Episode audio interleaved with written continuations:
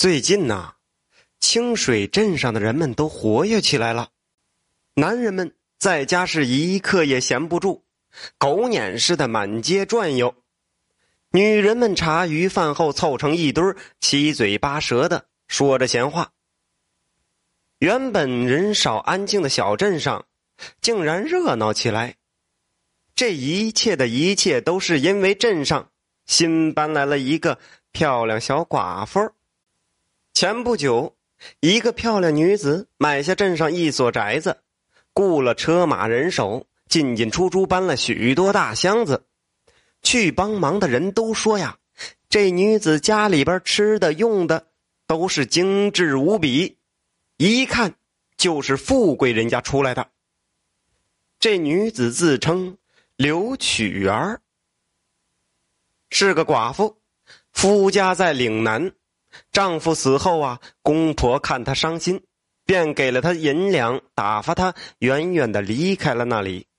她路过清水镇，喜欢这里清静，便住了下来。刘曲儿是人如其名，腰身柔软的仿佛清风拂柳，月白的脸上一双半弯的眉眼儿闪亮亮的，见了谁呀都是未语先笑。妩媚异常啊！说话的声音也是轻声细语的，柔软动听。哎呦，这女子啊，倒像是从书中画里走下来的仙女儿。刘曲儿的到来，像是给一潭静水投下了石子，清水泛起了涟漪。满镇上的男人呐，不管是老的少的，娶过媳妇的还是没娶的。都找着各种借口从他门前路过，只盼望能够巧遇佳人，说上几句话镇上的人也有许多无赖，伺机拦住刘曲儿调戏。这刘曲儿也是奇怪，对谁呀都不生气，遇到无理可气的人呢，也只是看着那人笑。被他看的人呢，不知怎么的，心下就起了愧疚。不忍心再纠缠难为他，乖乖的退后，把路让开。过后想起来，那些无赖凶悍，自个儿都觉得纳闷自个儿什么时候变得如此心软善良了呢？可等到第二天再去纠缠，仍是同样的结果。镇上的男人们像蜜蜂似的跟着刘曲儿转，可气坏了镇上的女人们呐。和自家的汉子吵闹也不管。下次遇到了啊，两只眼珠子还是偷偷的瞄着。没过多久，镇上的大姑娘、小媳妇、老太婆都把这个刘曲儿当成肉中刺、眼中钉，编排了许多刘曲儿的歪话，什么扫把星啊，什么白虎命，克夫克子的话都讲出来了，还振振有词。不然，他就怎么成了寡妇了呢？刘曲儿对这些事完全不在意，每日还是我行我素，悠闲度日。但有这么一日啊，刘曲儿在街边见到一家小首饰铺，店里的东西虽然不多，却样样精致，可见这打造之人的良思巧计。店铺的主人是个叫谢青的年轻人。店里的东西都是出自他手。谢青见了刘曲儿，也感叹：天下竟有如此美丽的女子。但是这位谢青秉性纯良，全无戏弄之心，认认真真的给刘曲儿介绍每一件首饰的名字和材料，目不斜视，举止有度。刘曲儿心下。对谢青就有了些许好感，不由得多看了他几眼。这谢青啊，虽然是首饰匠人，却长得白净俊美，英姿挺拔，竟是一个美男子。就在这个时候，忽见门口颤颤巍巍的走进一个老婆婆。谢青见老婆婆年事已高，向刘曲儿抱歉道。请他稍后，他去招呼一下老人家。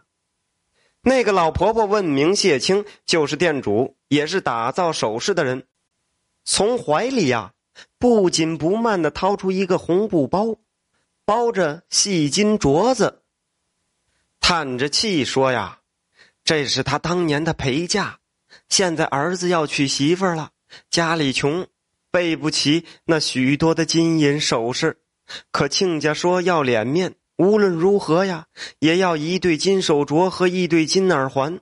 如若不给，这亲事就此作罢。他的儿子和那位姑娘是两情相悦，不肯分开。怎奈姑娘家的父母强横，如今儿子每日是唉声叹气，愁苦的不行啊。老婆婆便来到谢青这里，问他能否将这一个镯子改成两个，还要。做出对耳环来。谢青掂量了掂量婆婆带来的手镯，心知分量太轻，可又可怜老婆婆的难处，沉吟起来。刘曲儿在一旁看着，也不急，笑眯眯的啊，等着看谢青是如何处置。谢青思量半晌，抬头对老婆婆说：“这活儿他接下了。”让老婆婆五日后同一时间来取，就是，也不要他的手工钱，当做就是给儿子娶亲的贺礼。老婆婆是千恩万谢的离开了，直说谢青是个好人呐。刘曲儿当下好奇，待老婆婆远去了，便问谢青，打算如何改这金镯子？谢青说：“这个镯子分量少。”啊，平常的工艺肯定是做不出两个手镯和一对耳环的。他既同情老婆婆，少不得要再花上些许功夫，做出空心的胚子，再雕上空图案，也就够了。刘曲儿一听也来了兴致，就问谢青：“同老婆婆交付手镯之日，她可否也来观赏一番？”谢青点头答应。到了约定交付的那天，刘曲儿来到谢青的店里，老婆婆已经来了。谢青拿出一对龙凤手镯和耳环给二人看。刘曲儿见那对龙凤镯子镂空雕刻，栩栩如生；一副金丝绕玉的耳环也是做成了金叶缠青果的模样，虽然小，却是精致至极，让人爱不释手啊。不由得连连赞叹：“谢青心思奇巧，技艺精湛。”那老婆婆更是感动的拉着谢青，不停的道谢大恩人呐，恨不得多生个儿女来嫁给他。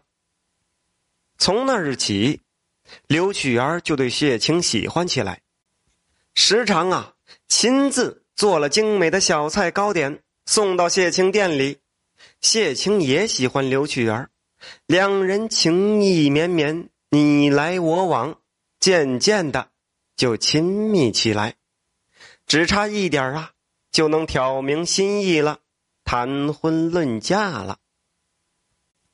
但有这么一天，刘曲儿在谢青的店里看他画首饰图，临走的时候约谢青明晚去他家中赴约吃饭。那谢青这小伙子心眼也活呀。他知道刘曲儿这是什么意思啊，所以他暗暗打算，今晚就向刘曲儿表白定情。这本来是幸福甜蜜的一幕，可是啊，却刺痛了另外一个女人。镇上朱员外家的女儿朱玲，早就看中了谢青，有事没事啊，常来谢青店里卖弄风情，只可惜。谢青只当做不懂，朱玲知道自己的父亲朱员外势利眼，断断不肯把自己嫁给一个匠人，心里盘算着如何能让谢青当个上门女婿，可半路又杀出个刘曲儿来，打碎了他的美梦。那天他在店里一角假模假式的看视频，听二人柔情蜜意的约定。眼里几乎嫉妒的冒出火来，朱玲是强忍着醋意，回到家中，把房内摆设器物通通砸个稀碎，又打破了前来劝阻的丫鬟的头。这个朱玲啊，有个败家子的哥哥，这个哥哥呢，倒是一向疼爱这个妹妹。见状是赶忙前来劝阻。朱玲也不藏着掖着了，竹筒子倒斗子，一五一十的把事情的经过就告诉了哥哥朱婷。朱婷是个不务正业的纨绔子弟，满肚子是花花肠子。他对刘曲儿啊是惦念许久，碍于他已经娶亲，即便是纳妾，他爹也不会同意他纳进一个寡妇进门。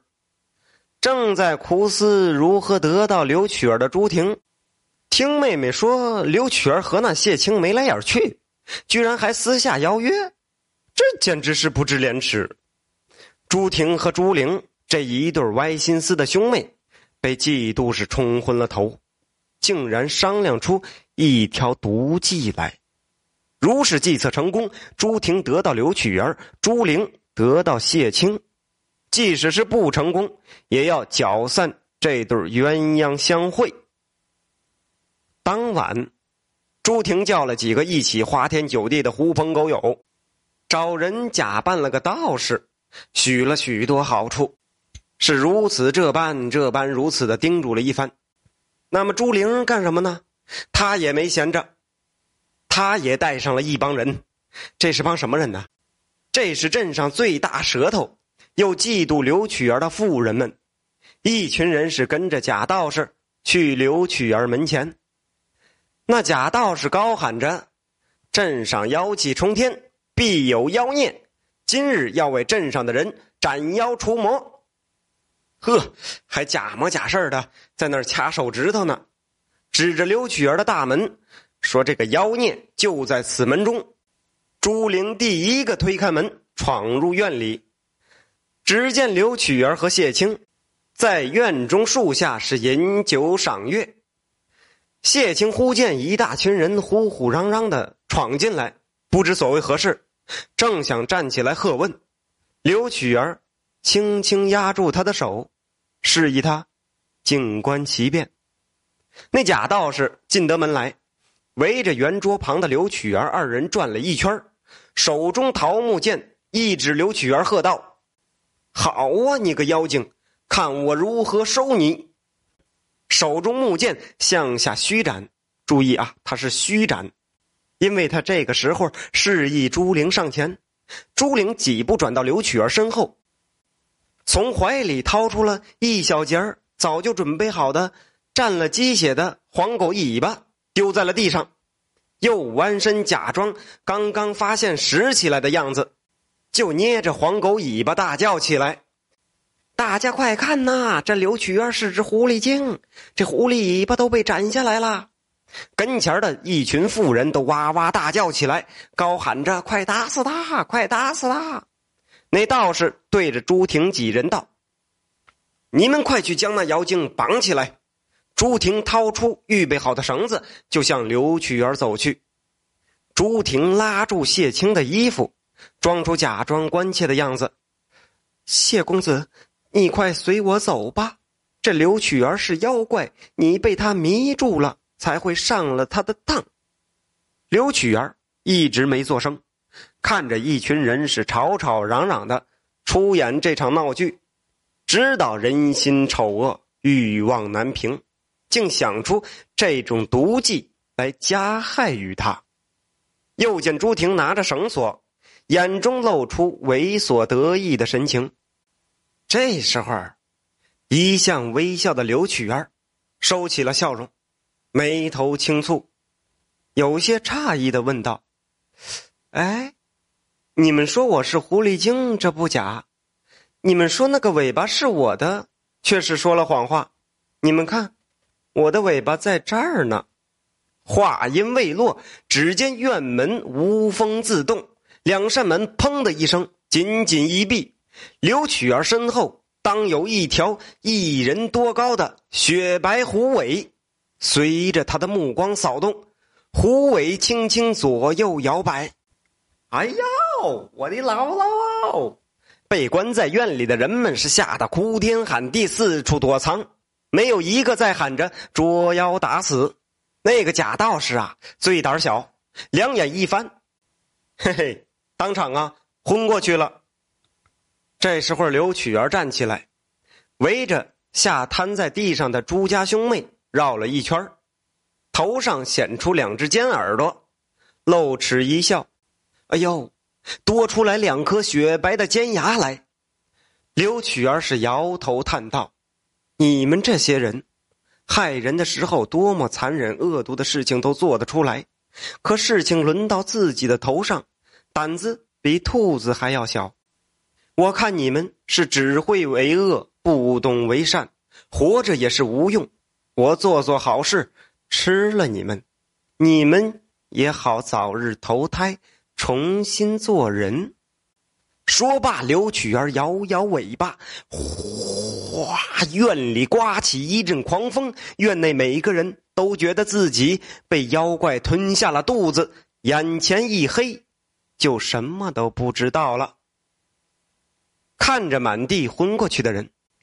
刘曲儿朝着呆坐在一旁的谢青调皮一笑：“嗯，我吓唬他们而已，我不吃人。”他收起了尖耳和狐尾，有些害羞的对着谢青说：“如今你也看见了，我并非人类，是成了人形的狐狸精！喜欢人间繁华，便以寡妇身份居住于此，本想少些麻烦，哪知……”没有一日得了安生。此处是再也住不下去了，你可愿我一起离开？若你心有畏惧，不愿与我同走，我也不怪你。只是今日一别，今后你我再无相见之日了。